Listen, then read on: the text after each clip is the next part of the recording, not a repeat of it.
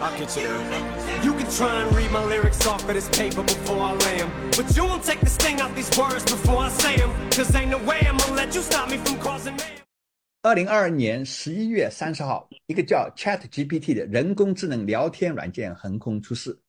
它不是另一个寻常的人工智能软件，在短短的五天之内，有超过一百万人使用了 Chat GPT。这些人大多数是没有任何科技背景的普通人。用户们纷纷开始在社交媒体上分享和议论 Chat GPT 的众多令人惊奇的功能的例子，从随意的谈话到论文写作，甚至可以帮助软件工程师们编写计算机程序代码等等。ChatGPT 是由一群美国硅谷大名鼎鼎的科技创业家和技术专家在前几年创办的原是非盈利机构的 OpenAI 所开发的。OpenAI 成立后有好几年埋头苦干，没有太大的声响，直到最近。但他不鸣则已，一鸣惊人。先是在前年初推出了有文字转图像的 AR 生成器 DALL-E，但真正在科技界掀起波澜的是 ChatGPT 的横空出世。它让人第一次感到人类可能终于迈出了走上通用人工智能 AGI 的征程的第一步。OpenAI 的 CEO 也大胆宣称，AR 将是人类继农业革命、工业革命。和信息技术革命后开创的第四大科技革命。问题：人工智能会像以色列历史学家 Yuval Noah Harari 在他的畅销书《Sapiens》智人里预测的那样，将来会取代百分之九十九的人的工作，把他们逼成无用阶层 （useless class） 吗？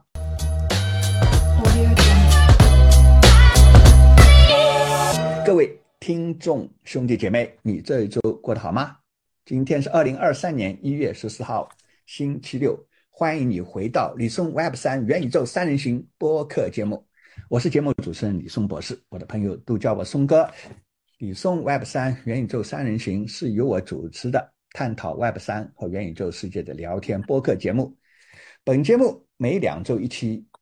周六下午香港时间七点发布。我是一位互联网创业家和前投资银行家，现居香港。我的两位共同主持人是互联网创业家和产品技术专家 Jackie，以及互联网市场营销专家 Jenny。本节目的内容仅仅是为了帮助全球华人了解海外的 Web 三和元宇宙产业发展的动向，以及供各位听众朋友娱乐八卦。我们不是。法律或市场顾问，请做好你自己的法律和市场研究。Hello，Jackie。Hello，松哥好，大家好。Hello，Jenny。Hello，松哥好，大家好。哎，这个 Jenny 啊，Jackie 啊，哎呀，这这段时间可不得了啊！我们这个科技界现在是像我们这种科技创业人是兴奋的不得了。这个兴奋，老实说。连这种什么 crypto 啊，什么 NFT 给我们带来兴奋都不如的啊！是这个是我觉得是从啊大康以来，我们科技创业界啊最兴奋的这个 年代到来了啊！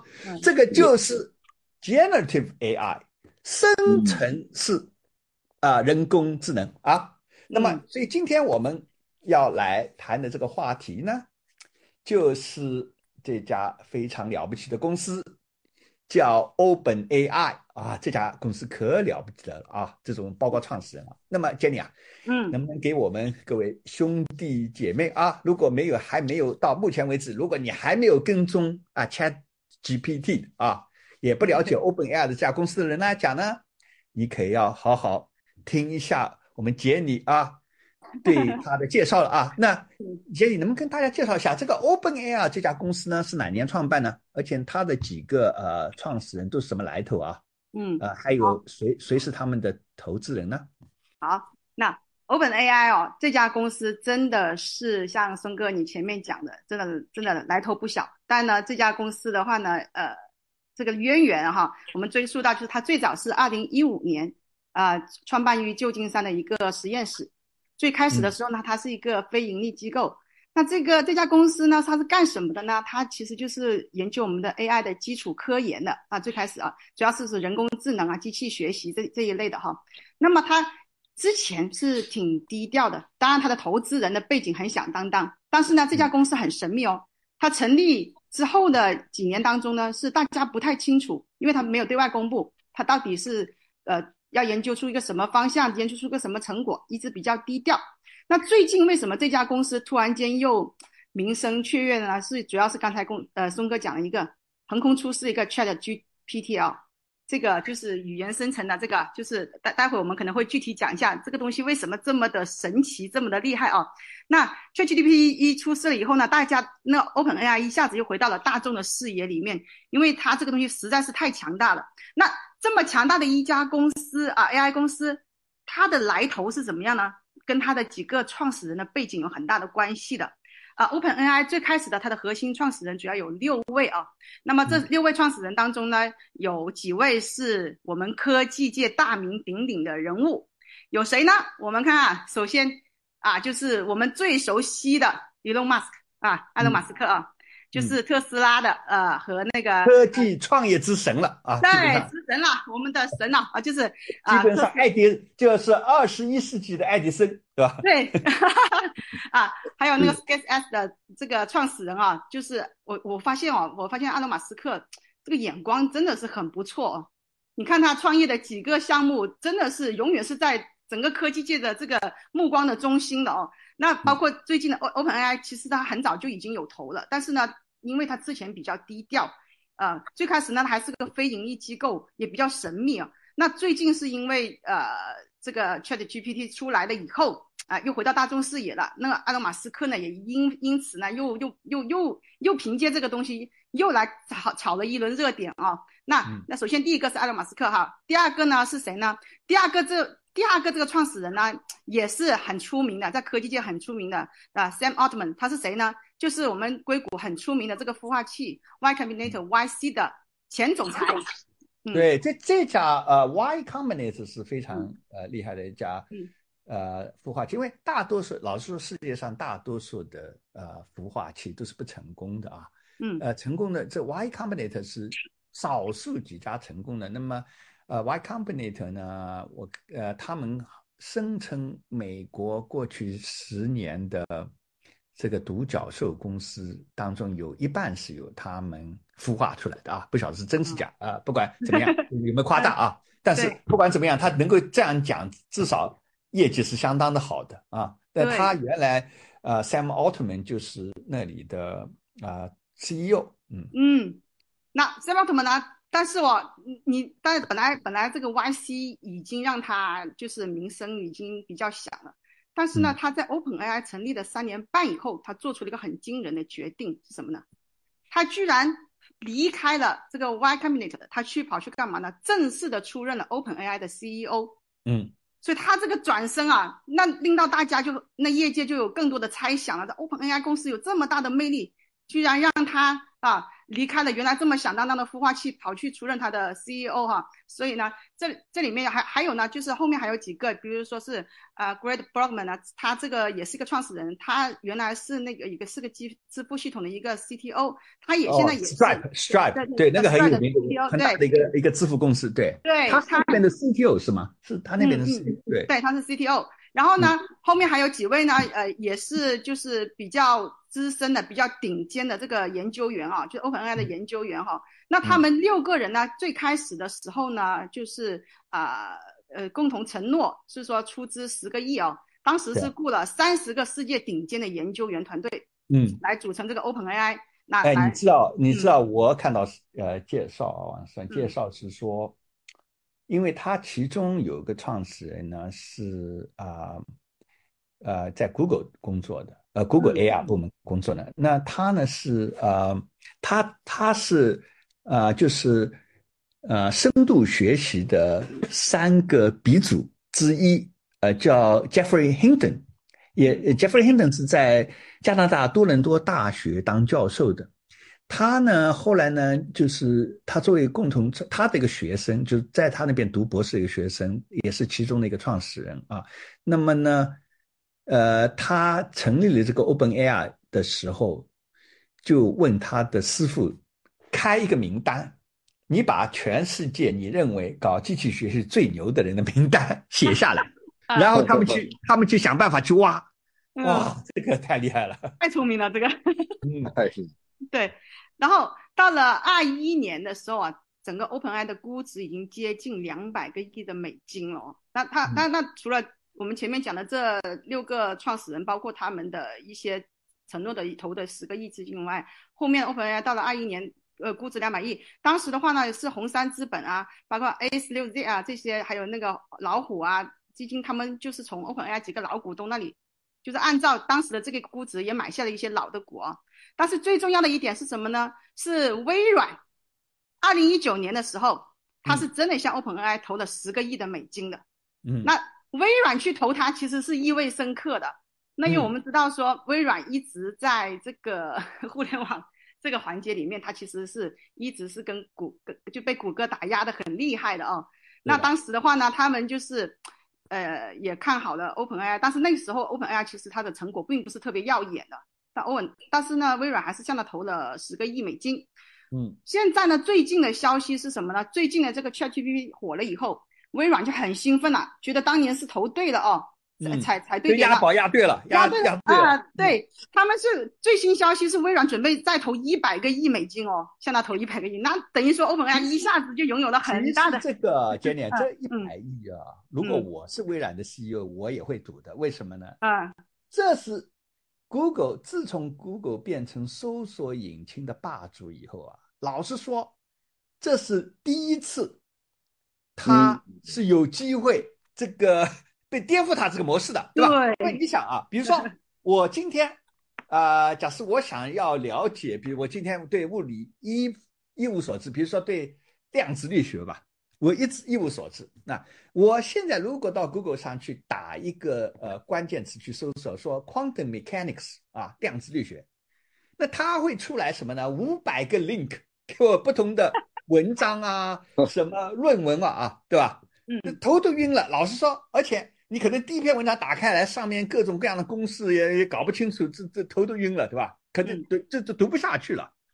那么也那你也不晓得哪篇文章是呃。入门的文章，哎，你在 ChatGPT 上就很简单啊，你就是说，你能不能，你请你啊，用两百个字啊，用最啊直接的、最最呃简单易懂的方式跟我来解释一下量子力学是怎么回事？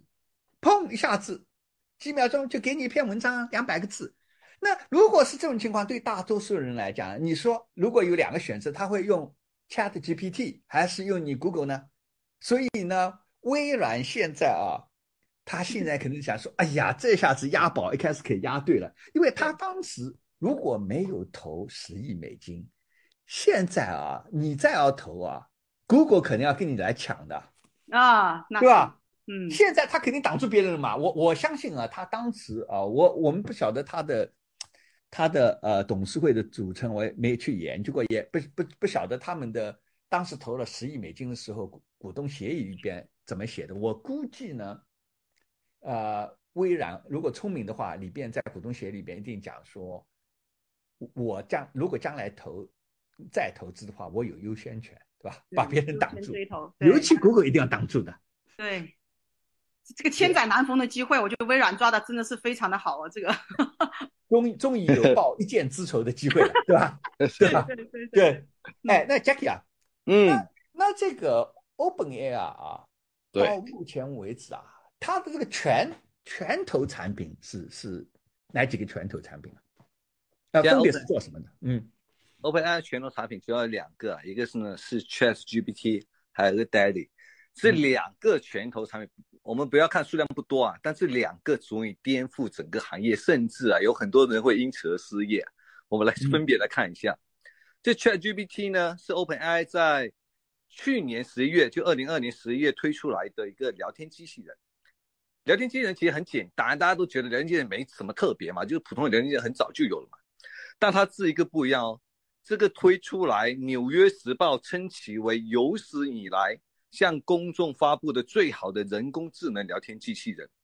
然后他推下五天就已经超过百万人注册去使用了。为什么？是因为而且这是普通人哦，大多数普通人普通人哦。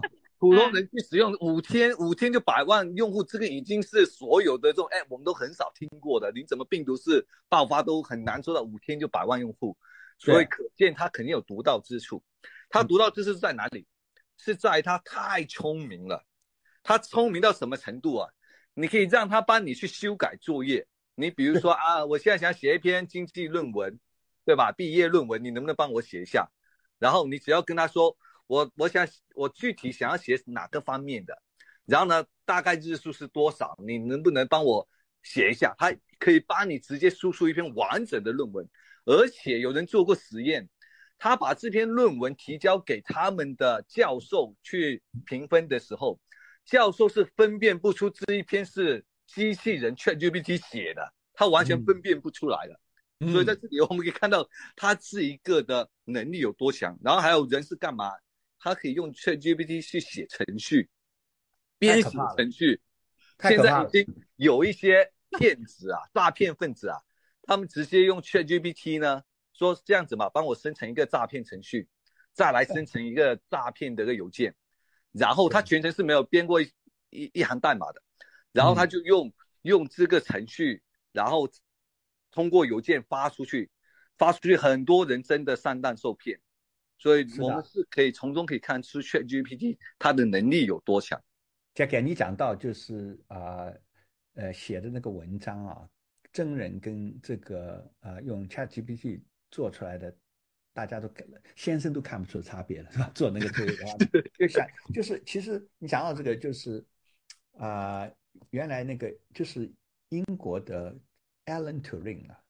嗯，所谓图灵奖的那个 Alan Turing，就是一一般被认为是啊世界上的 AR AR 这个领域里边的 AR 之父吧。哎，之父是。他当时就有一个呃有一个非常著名的东西叫 Turing Test，就是说图灵测试。嗯，哎，你图图灵图灵测试，就你怎么就是什么时候人啊这个这 AI 呢达到了人的这种呃人人的这种智能？那他。他当时呢，就是搞了个呃法则，就是说，如果你对面是个机器，还有一个人跟你对话啊，你分不出来，哎，是是机器还是人的话呢，就是那这个 AR 就是达到这个人的这个呃，在在在某呃很大程度上是达到人的这个呃这个这个功能了。那么呃还有就你刚才讲的是 ChatGPT，那么这个 DALL-E 就现在对什么行业会有影响啊？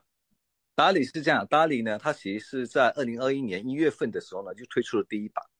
它其实这个其实它主要是什么功能？它就是可以通过文字来生成图片，对吧？你比如说我输入一段文字，啊，我想呃一只穿红衣服的小卡拉熊在路边散步，我可以随便写，然后莫高风格的，它就帮你自动生成了。对，这一个呢，其实在在二零二一年一月份推出来的时候还没有很大的轰动，但是它在去年二零二二年四月的时候呢，它推出了 DALL-E Two，DALL-E Two 呢，它可以生成更高清度的，而且更逼真。嗯，这个 DALL-E Two 出来之后，一下子有一百五十万的用户立即就去测试，效果是非常非常的好，而且这。很多人都在说，有可能艺术家都要因此而失业了。为什么？是因为它生成的图片已经太过，太你各你想想，你各种各样的风格都可以有。我想生成莫高风格，想生成各种各样的风格也可以有。然后我想生成各种各样的图像，我很简单，我普通用户只需要有输入一句话，他我们叫 prompt 提示语，对，它就能根据我这个提示语而生成一张图片。现在火到什么程度啊？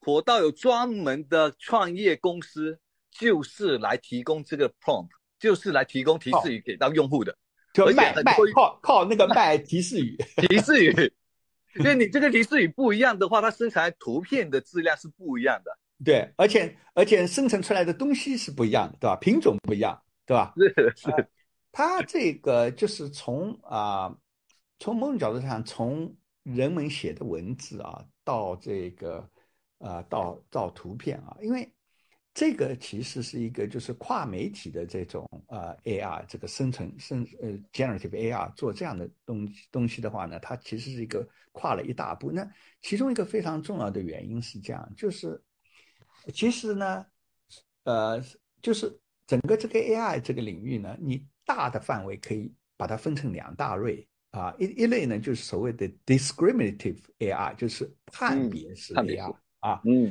啊判还有一类就是 generative AI，就是生成式 AI。那么判别式 AI 呢，主要是拿来对模式进行啊，就是就是所谓的 pattern recognition，就是就是判别模判别那个模式啊，然后进行预测啊。那么，比如说，经典的做法就是啊，图像识识别啊，啊，人脸识别，人脸识别啊，这这都是属于比较传传统的所谓判别式的这个 AR。那么呢，后来呢，就是呃，有位老兄啊，是现在好像呃，他叫做啊，In 呃，In 呃，Goodfellow，他在二零一四年的时候呢，啊。就是搞出来一个新的东西叫 GAN，就是一种对抗式的一个一个呃对抗式的一个呃神经网络啊。那个 GAN 呢出来以后呢，是标志着这个生成式 AR 这个领域的呃产生。就是说，呃前面的那个判断式的 AR 主要是来判你把这个数据拿来。我把你这个数据的这个模式、这个这个规律啊，把它总结出来，用用数学模型把它逼出来，对吧？总结出来。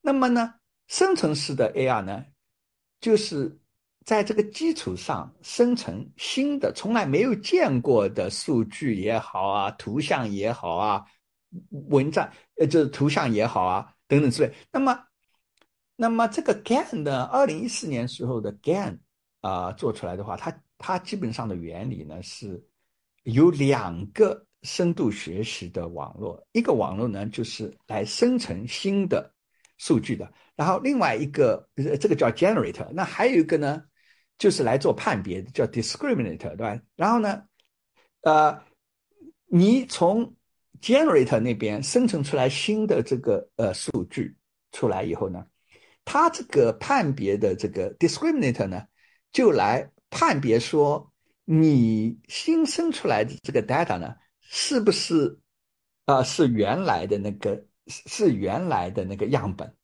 就然后呢，generator 的工作是要要去混过去，对吧？让那个判别是认为说啊就是原来的，或者是就就就是就能够 pass，对吧？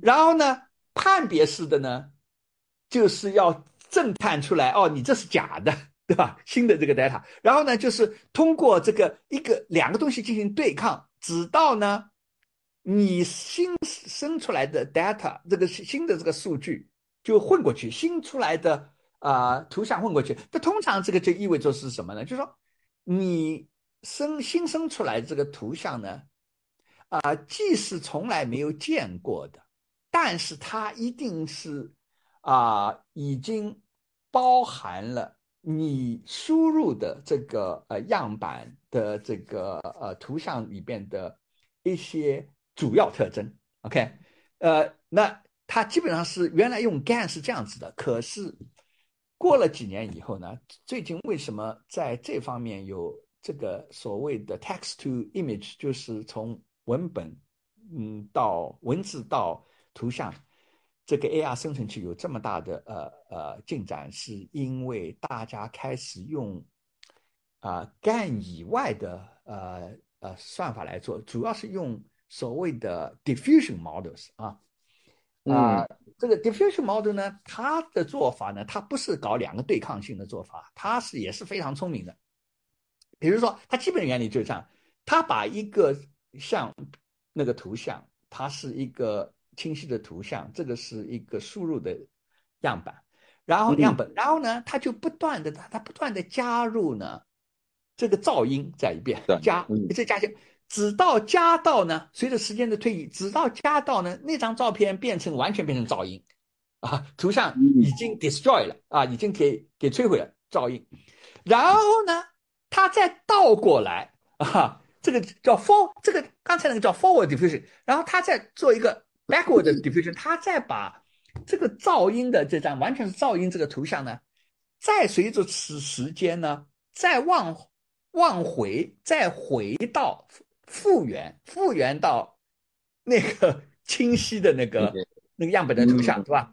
那么通过这样的过程呢，其实它它在它的模型里边就把噪音跟图像之间的关系呢，在记录了在了他的这个深度学习这个网络的参数里边了。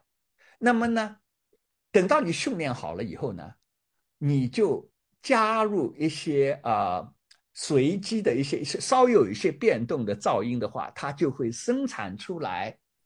新的呃图像，这些图像呢是没有见过的，但是又抓住了原来那个呃就是输入的样本的主要的特征，所以这个 diffusion model 呢，它呢它主要是解决了一个什么问题？原来 GAN 有个很大的问题是，啊，它很容易呢这个 model 就会啊 collapse，就是。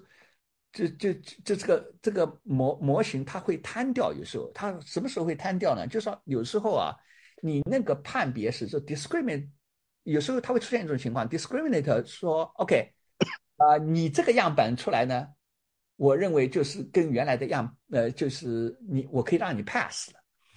但是呢，那么照理来讲呢，你这个东西又回到生成器那边，generator 那边。可是 generator 呢，它可能这个是所谓的一个本地化的优化东西，它再出来的时候的，它永远是出来同样的一个一个图像，所以它变成是在本地那个地方停留在本地了，而不是在全球范围，它整个这个空间里边再去寻找呃更多的呃变种，它可能会出现这种情况啊，呃，就 model collapse，但 diffusion model 是就就没有这个问题，所以这个也是。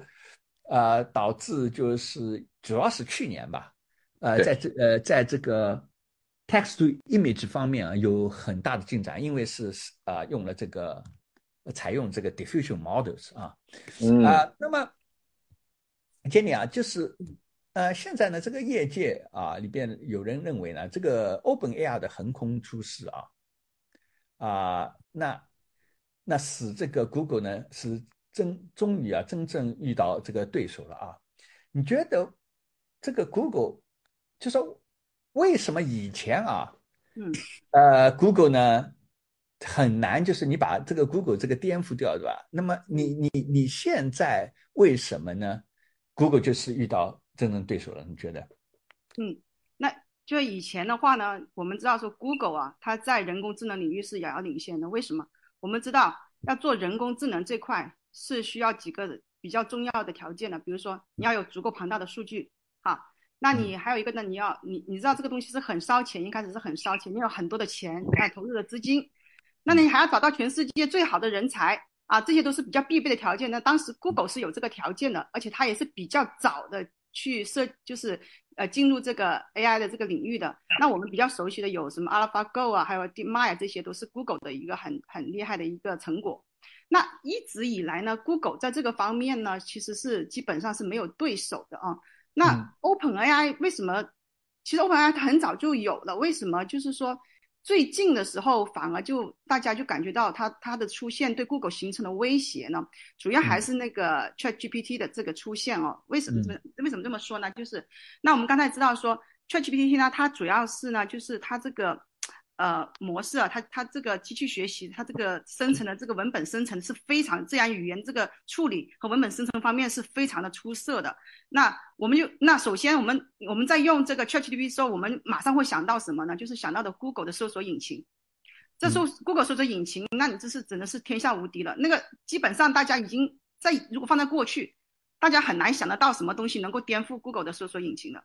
但是呢，现在你会发现一个情况哦，等于是什么呢？就像呃刚刚松哥你提到的，Google 的话呢，就是我首先我去搜索，我得想一个我要搜索的一个关键字、关键词啊，我输进去。那 Google 呈现给我们呢是，就是跟关键词高高对它的问题是缩影而已。对对高度相关的一些文章条件那些链接是一个一个指向那个文章缩影，对吧？对就他的问题啊，我觉得他的问题就是说，原来啊，就是也是 Google 以后也是有很多的搜索引擎，比如像微软的那个 Bing 啊，对或者中国来讲百度百度对也想也想要跟他 PK 啊，问题出在哪里？我觉得，所以你一旦你 你通常啊要颠覆一个行业里边领先者的话，你还是用他那个思路去颠覆他是很难的。嗯，原来其他的搜索引擎呢，搞了半天还是用他那套套路，就是我搞了一个关键词，然后呢，我就把那个找到那个连连接，对，连接到其他文章上的东西，也就是我推送给你的是一个索引到其他连接上，对吧？对。那你按照他的老路来搞，人家已经累积了这么多的这个数据了以后，对吧？人家这个而且是全世界第六的那个那那个呃科学家你你怎么跟他搞嘛，对吧？搞不过的，但我觉得 OpenAI 啊，他主要是完全他用了一个新的方式，就是说，因为到目前为止，搜索引擎真的是叫叫叫做搜索，你问题是什么呢？你没有在里边做二次的编辑，就是说你你相当于就是把原材料给 送给我嘛给到我，这个 link 啊对。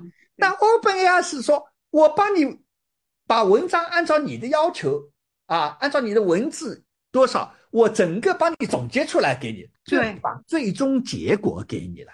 对那那你另外一个是我我给你一个像像图书馆那个传统的那个检索的，对，我自己去看，自己去总结我自己，要去研究，对吧？嗯我也不晓得是那个，对吧？你你所谓的排名，只是说，OK，我第我排在第一第一的那个文章，比起第二来讲呢，呃，可能更接近你想要的比较多嘛，啊啊啊就比较对比比就是 Google 的原理原来就是说我我按照什么样的排法呢？它原来有一个叫呃，就是它的那个创始人叫 Larry Page，其中的创始人，他当时在斯坦福大学读博士的时候，他搞了一个东西叫 Page Rank，嗯就算法啊，他的算法就是在他之前呢。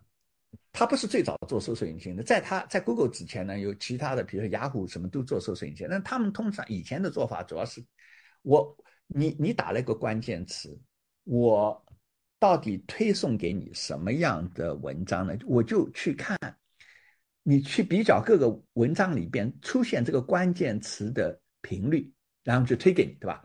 那么 Google 为什么就把这些雅虎啊这些原来还有个叫什么叫叫 Excite at Home 啊，都打都打败呢？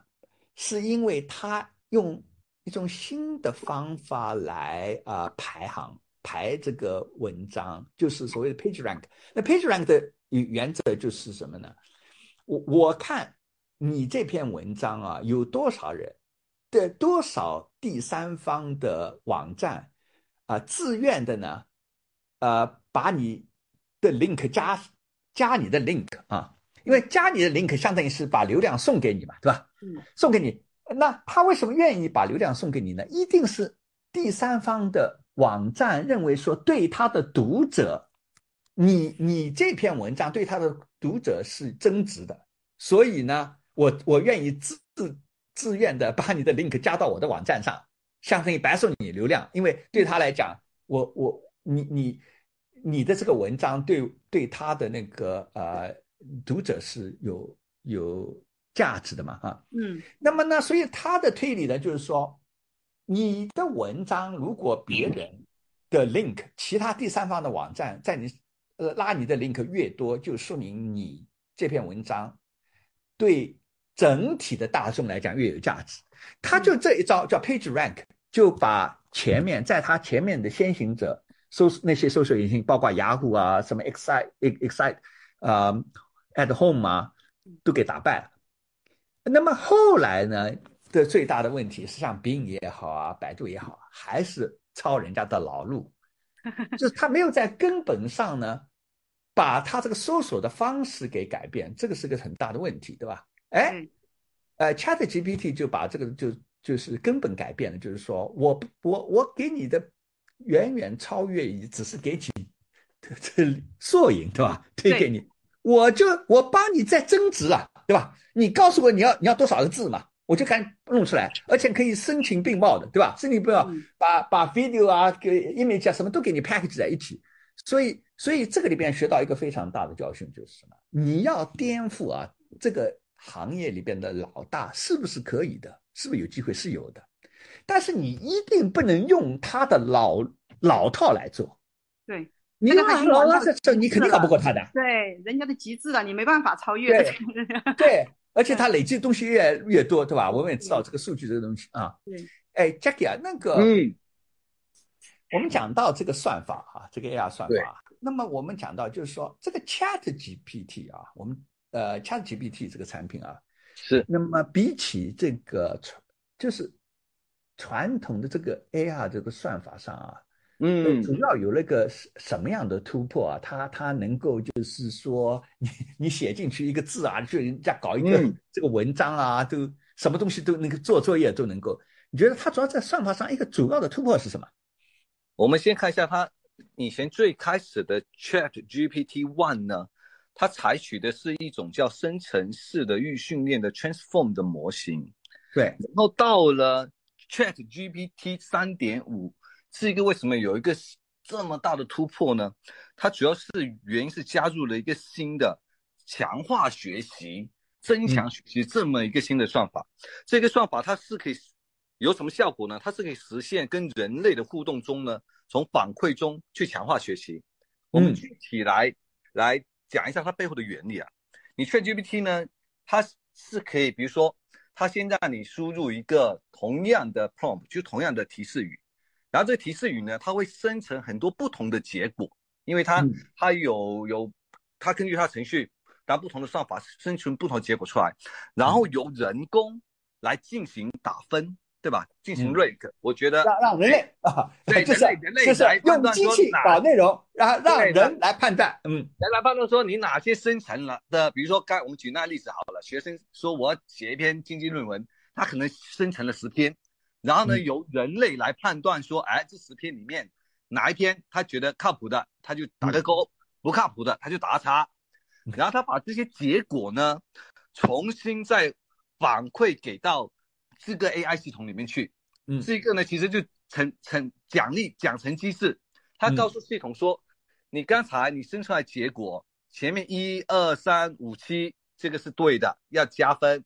但是不好意思，你另外的可能是九十，这几个答案呢是错的，要减分。要减分，嗯，这个这个跟这个跟对就是这 re 你讲到 reinforcement learning 啊，这个是呃中文是不是叫强化学习？学习对那这个这个方式呢，就是当初啊，大家都是呃众人写字的，就是呃 AlphaGo 用的，就是 reinforcement learning 嘛，就是用的强化学习的东西啊。就强化学习呢，它跟它这个最大的特点就是说，我会在它的 reward system 建立，呃就是讲成这种建立一个规则。他有了那个嗯规则以后呢，以后呢，将来这个学习就按照那个规则来来来跑了啊，就自动来跑了。所以呢，他还不是简单的把人类呃进行啊、呃、选择了以后的这个呃东西呢，简单的又回到他原来的那个 training 系统，而是说他把它变成奖惩系统里边的一个规则，然后从那个规则上呢，律那个就是强化学习就能够啊、以后作为一个规则在在在自己在学习了啊，他就可以学到最优最优的路线来的了。对，最优的最优的路线，按照规则来来指导的了，就自己开始就自机器自己开始学按照规则来学习了，这个是一个非常聪明的方式。也就是说呢，从某种角度上来讲，大家经常讲到一个点，就是说啊，经常把那个机器跟人呢，大家有时候谈的时候，经常作为一个对抗式的啊。其实这里就是一个很好的例子呢。有时候呢，啊，机器跟人呢可以一起来工作 协助的，对吧？其实呢，我们很多做这种所谓的啊、呃，就是啊啊，就是呃 supervised learning 当中，比如说呃很多，比如说啊呃图像识别啊，或者有时候用到那种自动驾驶的时候，大家也知道、嗯、很多像呃图像呢。其实都是让很多人工去用人的眼睛先去给它打标签的嘛，对吧？标签的，对吧？打嗯打各种标签，对吧？因为你你先要有这个图像，再打了标签，那么呃，在做做机器的时候，它就就就有文字跟它对应的这个呃图像就有一对，对吧？嗯，然然后这个就组成了这个呃呃，就组成了将来可以呃图像识别的一个所谓的 supervised learning，就是这个这样原则。那么呃，但是 Chat Chat GPT 这使用到的话，它是非常有意思的，它是用啊、生成式的这个这个呃呃，就是它用那个 GPT 三来生成生成这个新的内容。嗯，后再让人们这这个活人了 活人去去呃去 rank 啊，去、嗯。去选择，然后把他学到的东西再放到这个机器的呃这个加强学习这个 reinforcement learning 的讲讲成系统里面去系统里边去啊，所以嗯。它这个系统呢就叫 re reinforcement learning from human feedback，英文叫，所以简称叫 RLHF 啊，呃，这是一个非常呃聪明的对。人人跟呃，就是就是说我来生成尽量多的内容，但是你人来给我判断，对吧？机器，因为我最后这个内容我是可以生成无穷多的吧，但是对到底好跟不好，我是为人类服务的嘛，对吧？那从某种角度上呢，这有点像什么？我我原来呢，这曾经是学习这个呃呃分子遗传学的，那个时候去上一门课，就是叫进化生物学。进化生物学里面就就达尔文的进化论就是两个东西，一个就是你通过啊、基因的突变呢，能够物种可以生成呃很多种啊、这个变种。嗯然后呢，在自然的条件下，就自然选择的一个压力下，就是优胜，呃呃，那个叫劣汰，对吧？优胜优胜劣汰啊。那么呢，这在这个我们讲的这个 Chat GPT 是有点这个意思，就是我用啊 diffusion model 就 GPT 那生成了无穷多的变种，哈哈，对，这个变种，呃，应该是这样说：先把数据呢，原始数据输进去，训练出模型来，然后呢，在这个模型的基础上生成新的，啊、没有见过的新的啊、数据也好，图像也也好，然后文章也好，啊呃是基于就是原来训练的这个模型上生成的，然后呢，再把这个东西呢，再由人们呢进行这个判断、判别，判别完，按照人们的喜恶呢，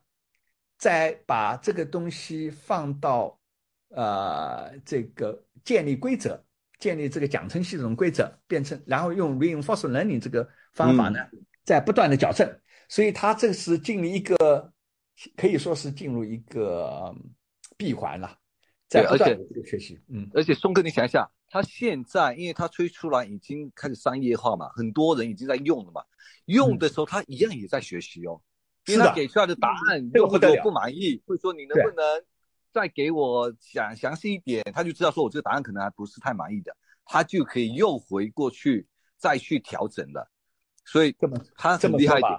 这么说吧，Jackie 啊，嗯，看听上去好像我给你啊、API 开放给你，给你服务了，但其实呢，到最后所有人都给他在打工了，啊，免费劳，免费免免费劳动。免费训练这个，免费训练，对吧？免把费训练智，慧就提供给他了，对吧？哦 我们还要给他钱呢，我们现在调调他的接口还要现给他钱在还要。调调他钱，现在对啊，现在还要你出还要还要出钱嘛，所以 这个很很很可，这是一个太聪明的这个模式啊对，Jenny 啊，那嗯这个这个 OpenAI 啊，对所有这种就是创意类的行业啊，现在看样子啊，嗯是不是？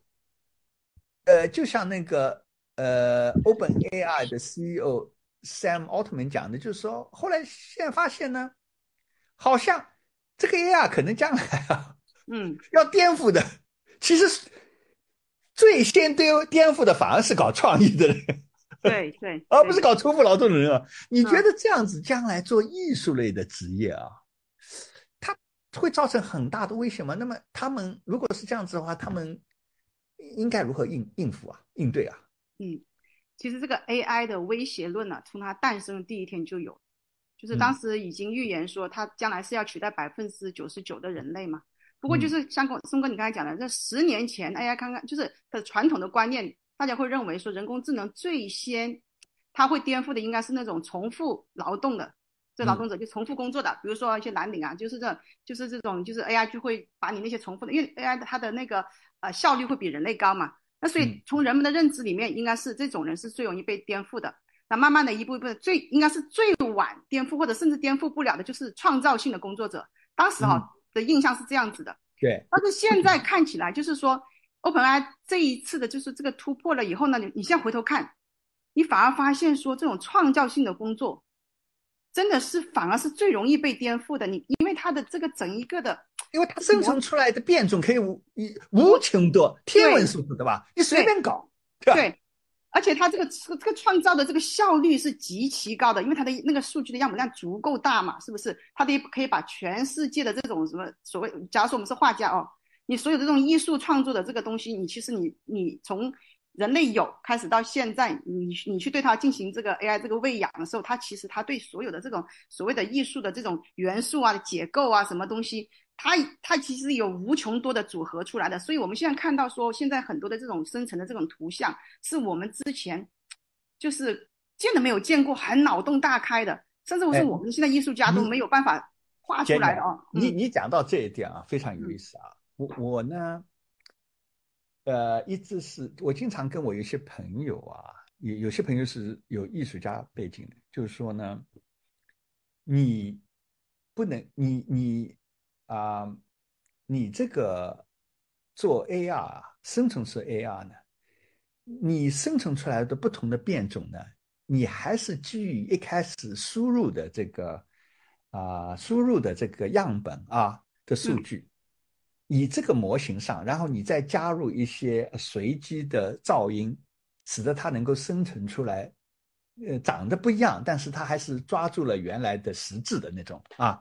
对，那么呢，那他讲，但是你没有，你永远没办法取代了。比如说像毕加索那样的，他就是想出来一种完全是崭新的、崭新的这个呃一种艺术风格，啊我以前的想法是这样的，我我以前啊跟嗯跟他们 argue 啊，辩论是这样子，我说你是可以想出来，假设说啊，您是想出来一个东西啊，老实说，第第一，毕加索想出那个风格来讲，他可能也是啊，小时候啊就这里看看别人的东西，看看别人的东西，他看到那个东西受启发，那个东西受启发，他自己人的大脑的神经网络也在调参数嘛。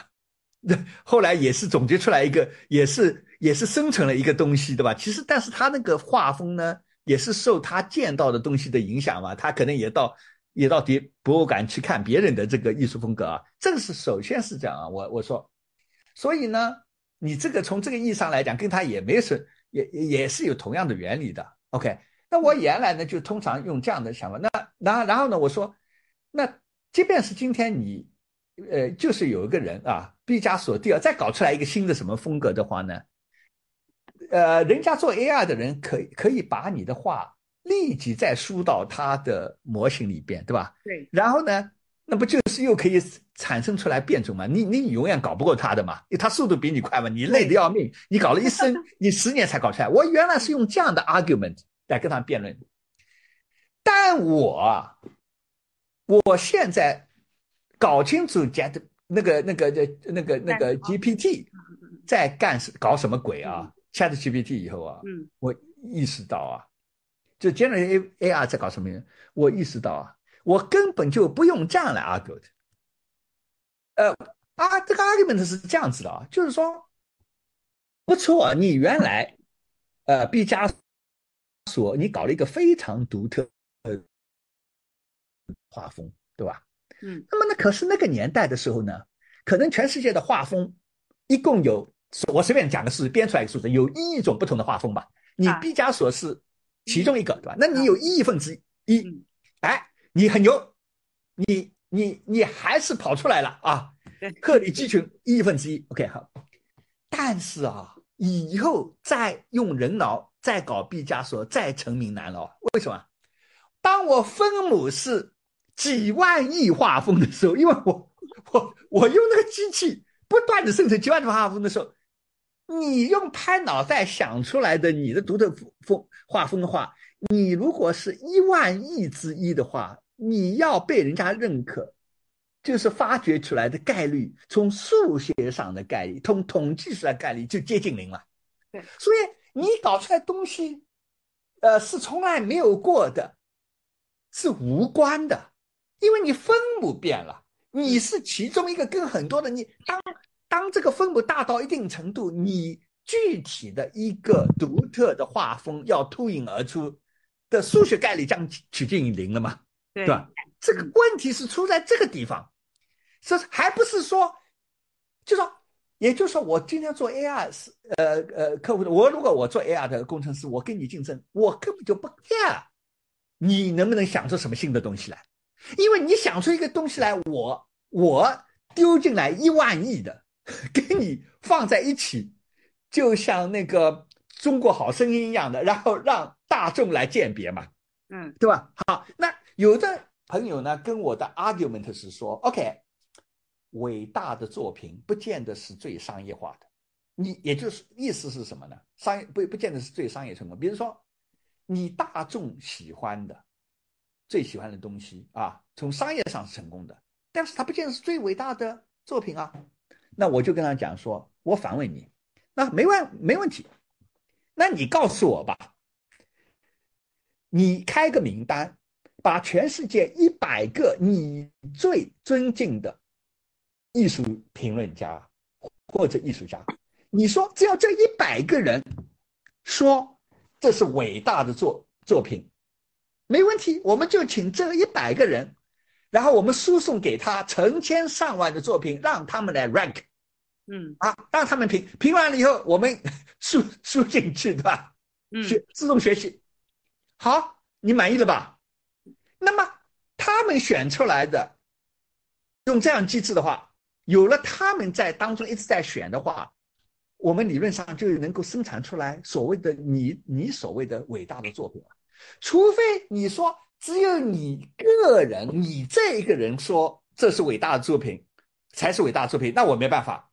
你只要有本，你只要能够给我一张名单，你列出来，这些人就是你认为他们的 opinion，他们的意见就是啊所谓的艺术上伟大的作品。没问题，我们照样可以来玩同样的游戏。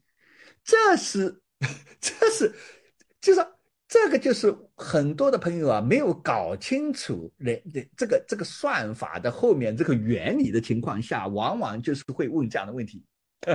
是这样的啊，那讲到这里啊，简直就说，我们现在知道这种情况啊，那你觉得，如果你是你你有个艺术家朋友，你会建议他怎么办呢？这个事情？怎么怎么应付的？对，我觉得他首先要除了否认，除了否认、坚持否认外，对吧？对，我觉得他如果比较理智的做法，就是赶紧调整心态，就是呃，去积极的去拥抱这种变化，因为这个东西是不可逆的了。这个这个就是 AI 将来就是在创造性这个工作上比人类要强大，这个东西已经是不可逆的了。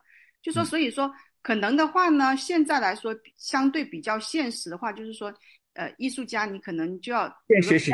那对，学习用机，对你你你赶紧要学他，因为他在学 你的同时，你也要学习他。你要你首先你要知道你被他打败的这个原理在什么地方，你至少你要知道你你的敌人是怎么个打败你的，对吧？那你学会了以后呢，可能更多可能将来可能更多的艺术品是来自于说可能人类跟 AI 的合作，就是跨界合作，就就是说一些艺术家可以借鉴一些就是说呃这个 AI 生成的这个作品，那么你可以在它的这个基础上。可能来一些呃，你你你再来一些，就是你自己的一些呃元素的一个一个调整啊。当然，老师这里其实其实这里也你你的意思是不 是就像刚才 Jackie 讲的，就是说，哎，你是艺术家，比如说我今天要描述一个画，因为我不是做艺术家的，嗯，我输入的那个文字的提示的句子呢，就你是艺术的，你就能够描绘的比较好。对，我描绘不了，对吧？对对对啊，，描绘不了啊。呃，不过这个是有个假定，你在上面描绘的时候，我没有机器在学习你啊，对，其实这个很难的。其实松哥，我跟你说啊，你很难长期垄断的嘛，这个秘密。对对，这个东西就像你说的，它因为它是在不断的进化的过程中，即便说你，当然说现在我们有个自我安慰的话，就是说你要跟他去合作啊，什么东西，但是你没有办法，你 因为他你就像你刚才说的，他一直在不断的学习你，你有新东西出来，他一你只要丢进去，他很快就会超又又又超越你了，所以我们又变成茫茫大海中的一滴水啊，这种这里面呢，就是说可能现在目前阶段来说，可能就是说呃。可能现在就是 AI 生成的作品，它还是会有一些瑕疵，比如说你出来以后，你还是要润色一下的啊。能不能这样子呢？嗯嗯建议哇，这个你讲的这个润色呢，可能是暂时性的啊。以现在这个发展这个速度啊，我我我不敢不打包票，这个这个我我靠这个东西能够这里面谋生啊还。有一个是什么呢？就是我后面我因为我前段时间我看了一个东西，就是有一个小说家，一个很出名的小说家，嗯他现在在同他在用这个 ChatGPT 在帮他写小说，写七部小说。当时有人就问他一个问题，他说：“你这个不是自寻死路吗？嗯你用 ChatGPT 帮你写小说，那你你有什么价值？你以后不就把自己就是废掉了吗？了对，搞死了。他说，其实他不怕，为什么呢？他说，ChatGPT 虽然能写出那个文章，写出那个小说来，但是有一样东西，就是他认为他的这个知名度，就呃，用户去就是读者去买，是因为他的知名哎度。我刚才哎其实正想问你这对就是我的渠道，我我我营造的这个审美也好，我我就是我在市场上营造的这个审美偏向，就我比如说我，就像你说的，宋哥你说的，可能世界上有几亿种的绘画风格，但是其实很多时候大众的审美是需要引导的。这个时候呢，就说比如说你我很多的人就一起来说啊，我们现在流行这种风格是比较符合审美的，可能很多大众就附和了。那这个东西就是说，也是靠人去引导。目前来说是靠人。我我我刚才我跟你啊啊其实啊，Jenny，我啊刚才跟你想到一样了，我在啊啊想，搞得不好，将来艺术家呀，要靠什么样呢？老实说，大家都用一样的机器，作品嗯本身啊，但是呢，嗯，重点放在包装艺术家对营销，你你要讲 故事，就嗯讲这个艺术家的故事。因为对说老实话，我我们我们也知道，其实有一些名人，比如说自己搞口红啊，什么搞什么衣服啊，其实那个东西也不是自己设计的嘛，嗯对，叫人家 OEM 叫人家搞的嘛，或者对 ODM 的，对吧？我们都知道。但是为什么就能够弄呢？是因为他们把好多的精力包装那个个人品牌嘛。对对啊个人品牌他是通过，因为人们呢还是吃这个品牌的，所以嗯将来有可能啊，这个艺术家这个职业啊，从从搞作品本身变成一个包装业了，就有没有可能？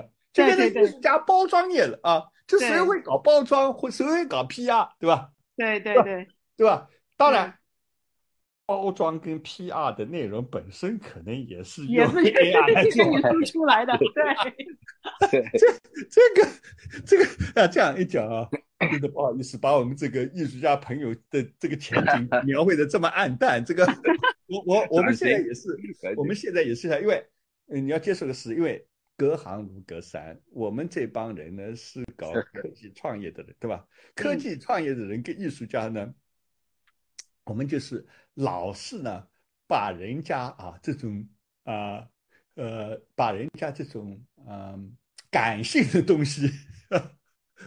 我们是很恶劣，老是要去把感性的东西要变成理性的东西，啊啊！把人家，我我跟你讲，很我残酷啊，孙哥，我觉得好残酷。啊！而且我现在发现啊，跟我们的艺术家朋友讨论啊，他们很讨厌你们这种态度。我他们认为我这个艺术东西怎么变变成数学公式？他们对这个东西是非常反感的，啊！但是呢，我后来发现跟他们交流啊，有时候有个很大的问题啊。坦率的坦率的说，他们讲的东西，我自信，我我自认为我是听懂他们在讲什么。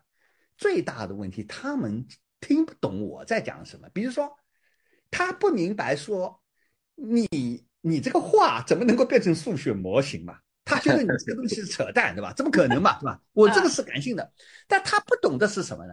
你所谓的画啊，我就把它分成一个个格子嘛。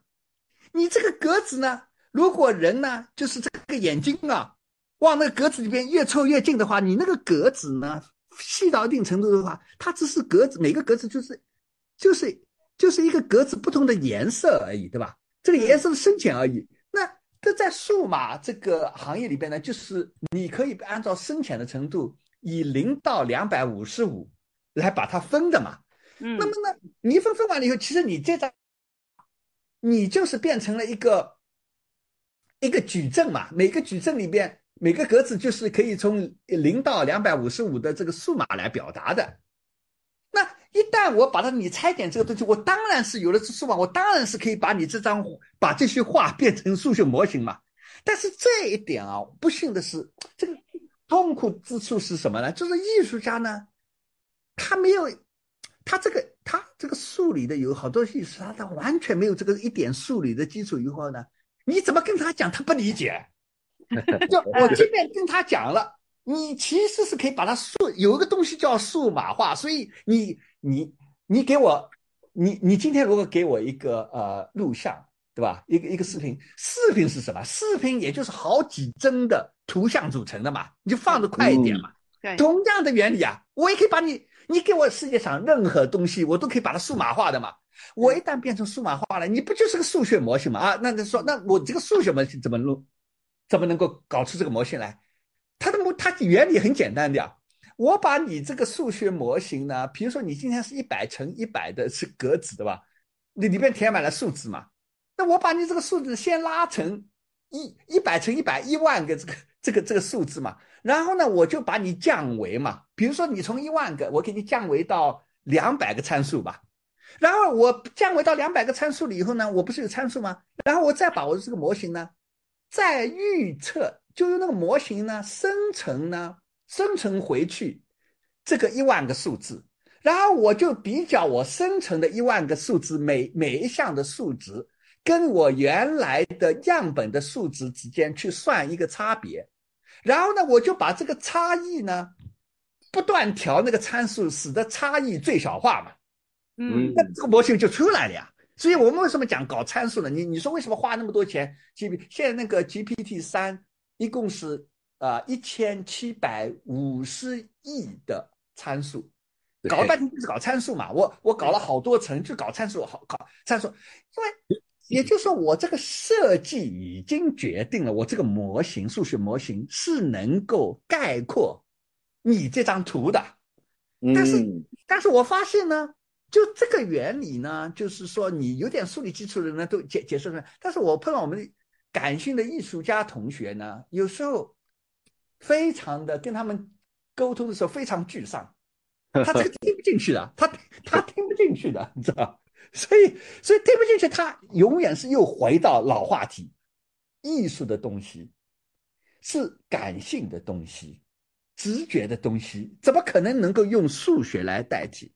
那我说，哎呀，我明白你讲什么，你能不能稍微静下来？你让我解解释你一下听听看，这个不是很难理解的，这很痛苦跟他们解释。哥，你下次你用 ChatGPT，你你生成一幅画，你看看他怎么反应，因为他。在他的理解，像像你啊，松哥，你是很理性的人，你不是学，你不是艺术家。如果说你做出了一幅全新的作品，啊，你就是几秒钟之内做出一幅全新的作品，如果你你你你拿出来给他，你我不知道他会对他的震撼是有多大哦。就是你像，就像松哥，你是一个他他他他就他知道你是完全不懂画画的吗？不，我这我这 这种情况最最好是这样讲，就是说，哎，我有一个很著名的在伦敦，我我老实说啊，嗯，这呃。我我觉得我们有一些艺术家啊，也是有一些，我不是说所有的，也是附庸风雅的。也就是说呢，有时候有一种艺术家，你说，哎，那个那张画为什么很美，对吧？嗯嗯，说句老实话，他也是事先知道这是著名的画家画的，对对，所以他他是反过来的，他是已经知道是事实，再去找理由来解释的。OK。所以，所以呢，你不像你要是要这样试，你用 ChatGPT 搞出来以后呢，就是说呢，这是法国十几世十几世纪的某一个著名的画家的画的啊，你你觉得他这个风格怎么样？OK，你看他肯定会给你讲一大堆怎么说？要然后甚甚至你这样讲，这个是十九世纪某个法国的画家画的啊。那我不是太懂啊，但但是说这个艺术价值非常高，你能不能跟我解释一下它的美在什么地方？我跟你讲，很很多这种艺术家会告诉你说，嗯，一二三，怎么怎么怎么啊？那 你就在那点头点头，点到最后以后，再跟他讲事情，说不好意思，我刚才没跟你说实话，这个就是 Chat GPT，呃，我我花了五分钟调出来的。你看，我在想啊，其实艺术家现在是开始冒冷汗了，但同时我们这些写程序的。其实也不要笑，哦，对对对，现在 ChatGPT 已经写出来的程序比很多。Jackie 啊，你现在是不是很心虚啊？你现在是不是很心虚啊？对对对，有这种感觉。Jackie，你现在很心虚，你是做现在都很心虚了。现在，我现在 ChatGPT 写的程序都写的比较好了，这个太可怕了。对对对对，将将来将来这个这。这个这砸就也就是说啊，所以你的意思就是说，其实也是公平的。这个砸饭碗不光是在砸艺术家饭碗，对。所以你的意思是说，Jack，你的意思是什么？即便你是很牛的编程的人，也是要面对现实，赶快拥抱这个，对吧？对。就不要不要找什么借口说啊，这个他不能做，这个不能做，那个对吧？还是面对现实，拥抱，拥抱，拥抱，有赶快拥抱，对吧？然后在拥抱里边，就是。这么说，谁不拥抱的人呢？先给淘汰了，有可能对吧？我就跟我艺术家朋友说啊，你与其啊硬死坑在那个地方，对吧？你倒不如说我换车道了，对吧？我摇身一变定位为 AI 艺术家，对吧？不跟你玩了。对，我们是 AI 程序员，我们现在做 AI 程序员。呃，但但是这个 AI 程序员呢，是 AI 程序员还是有事可以干的，就是说把各种各样的 AI 的那个程序呢，就是做 UI 更 UI，个从 UI 角度上更方便的界面增值服务，这哈，还还是有还是有点子的，所以。但是，但是这么一说下来，我真的是冒冷汗啊！真的有这种感觉。这个，这个，这，所以，所以啊，我们啊，我觉得哈，这个新生事物出来啊，坦率的说，我们每个人啊，都要抱一个心态啊，嗯，你要非常审视你，你每一天现在起来要照着镜子问自己，你你是 Harari 里边讲的百分之一还是九十九？OK，要 make sure 呢，你一定要变成那个百分之一的人哦。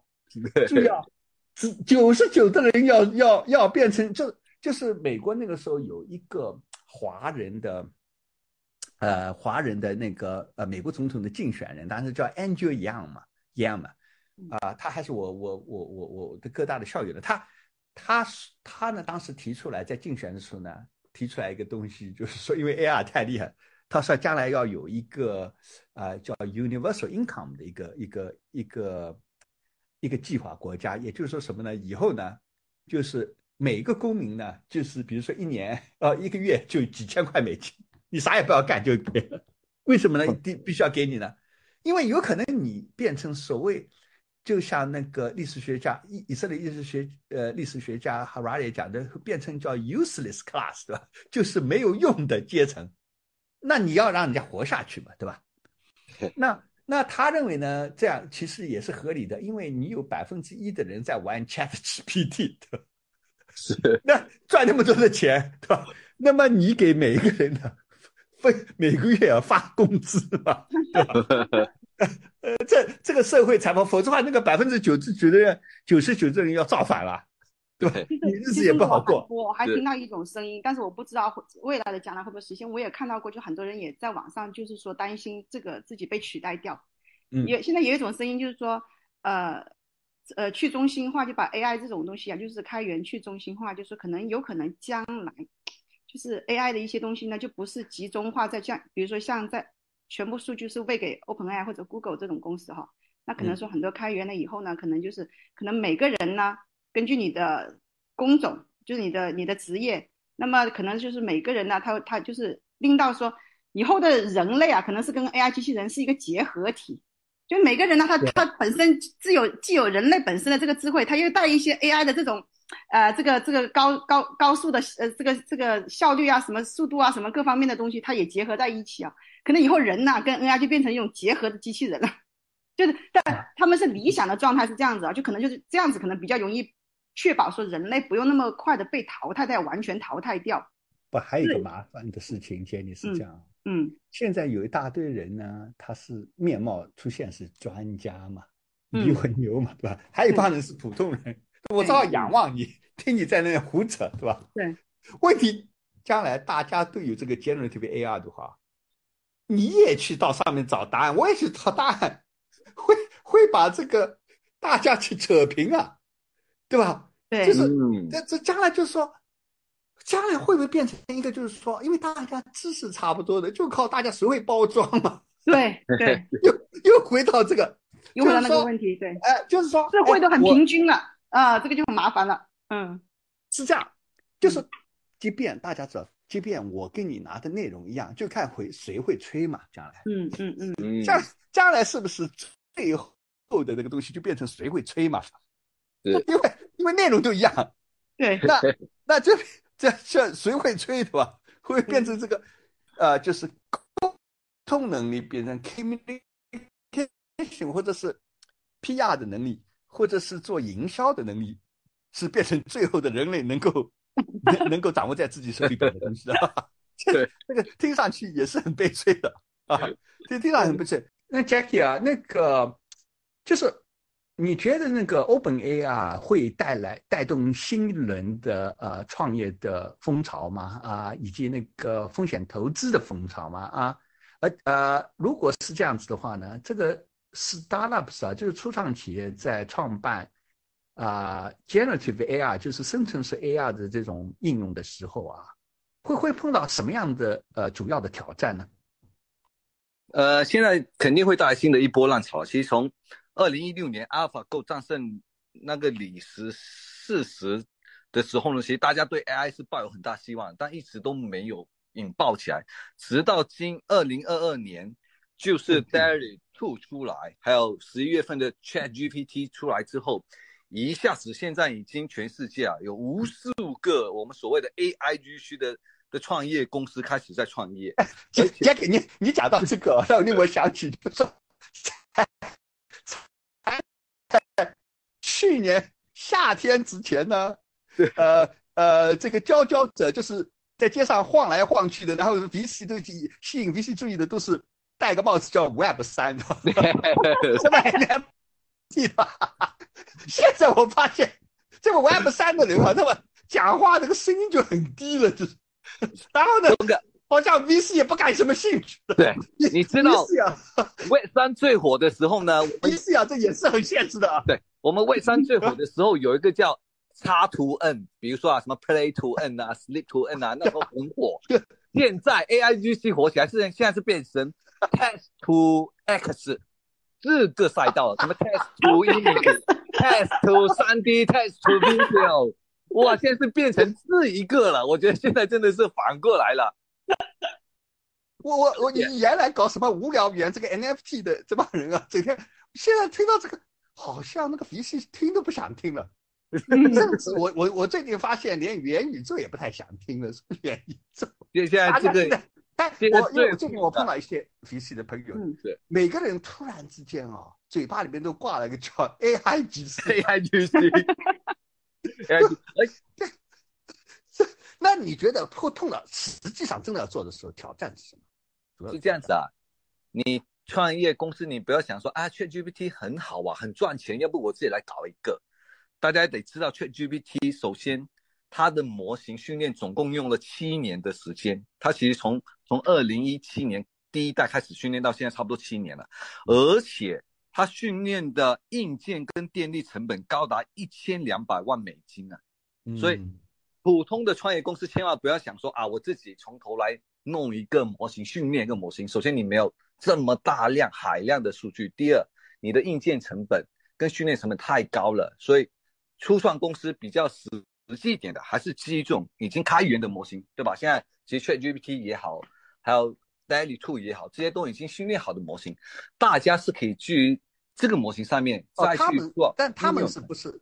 他们还不没有开源不，他只是对让他们是 A- 对但你是可以基于上面其实去做二次是开的，源的，对你你可以基于他们上面其实去做二次的应用开发二，次开发这个是没问题的啊。不不不过呢，仍然有有个问题啊，他们 这有个有个问题是，OpenAI 呢，本来的啊，因为当时 Elon Musk 呢，当初之所以做这个东西，他有个理想，就觉得呢，这个 AI 这个玩意儿将来不能被几个大公司垄断，垄断的话就麻烦了，所以他当时有个理想呢。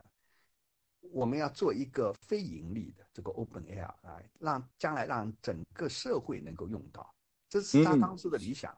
啊，不过呢，他在二，所以他也是最初的创办人之一。呃，老实说，当时 OpenAI，老实说微微软投，你说是一开始就，呃，不久就投了十亿美金，可能跟 Elon Musk 在里边也有关系的。但是 Elon Musk 呢，在二零一八年以后呢，他就从董事会就辞职了。他说，因为他当时的理由是说，因为 Tesla 也在搞 AI，他怕有利益冲突啊。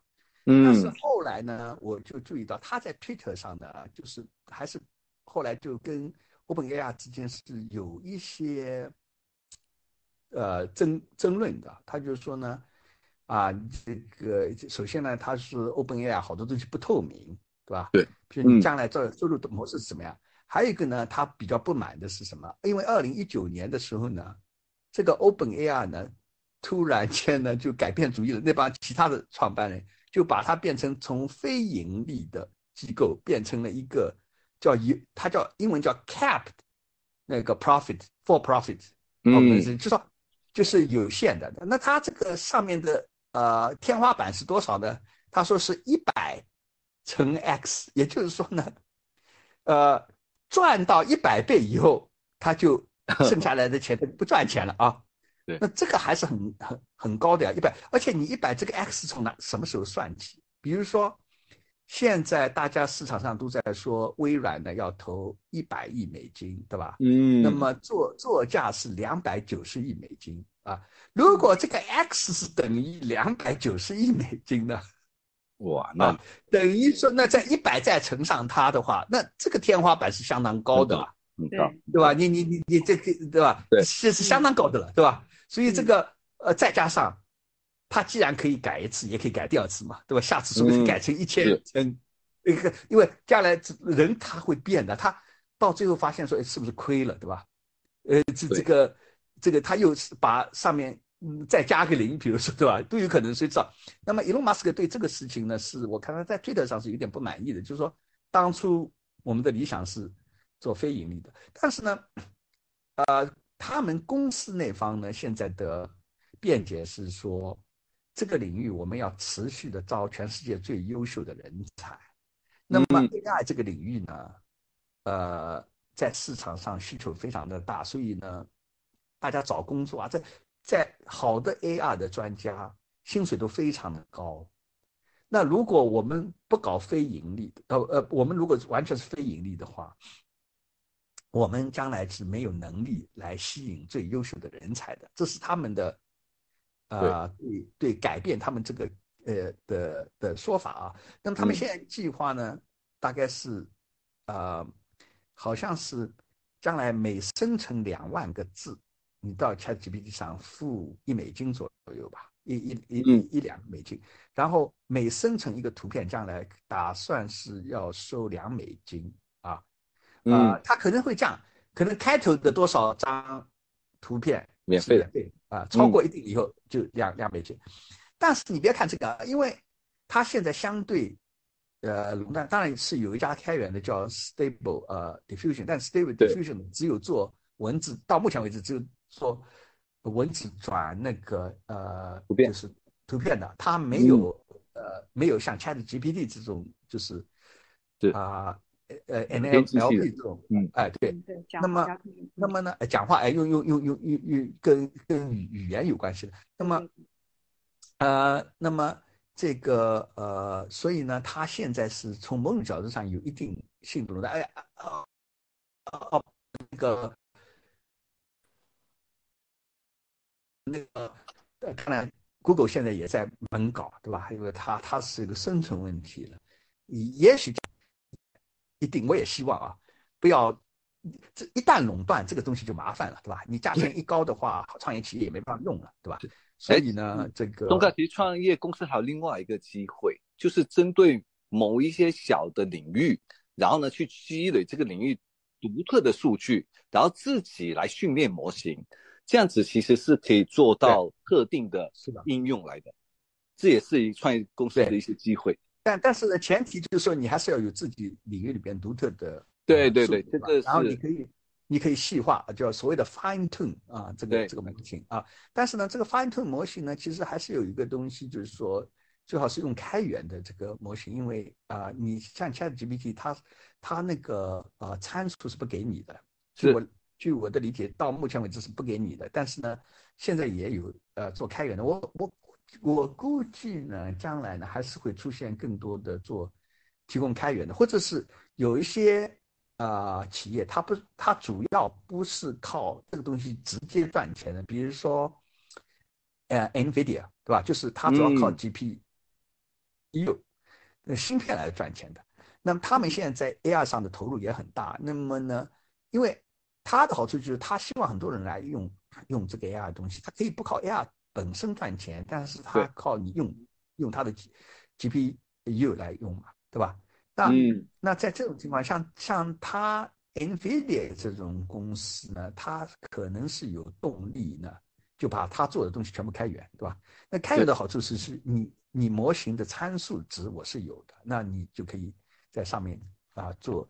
局部的进行调整，按照你的垂直的这个领域的数据进行啊局局部的调整啊，不管怎么办，今天呢我们 讨论啊这个这个非常呃方面也非常振奋人心的，另外一方面呢，呃就是人类呢可能可能啊回过头来十年以后多少年以后回过头来一看，有可能啊二零二二年 Chat GPT 的推出。是象征人类终于走上通用人工智能，也就是嗯那个 artificial general intelligence 啊，那个 AGI 的第一步。很多年以后回过头来看，有可能啊，也就是说，最终人类呢要开始向自己挑战了，所以非常的兴奋。所以呢，现在都很难想象五年以后的情况会是怎么样。所以呢。我们要紧紧跟踪这个领域啊，然后看看有没有什么好的啊创业的机会。好，各位听众兄弟姐妹，今天的李松 Web 三元宇宙三人行的节目到此结束。如果你喜欢我们的节目，请按下免费订阅的按钮，并请分享给你的朋友们，还有给我们一个五个星的赞。李松 Web 三元宇宙三人行播客节目可以在喜马拉雅、腾讯、QQ 音乐、Apple Podcasts。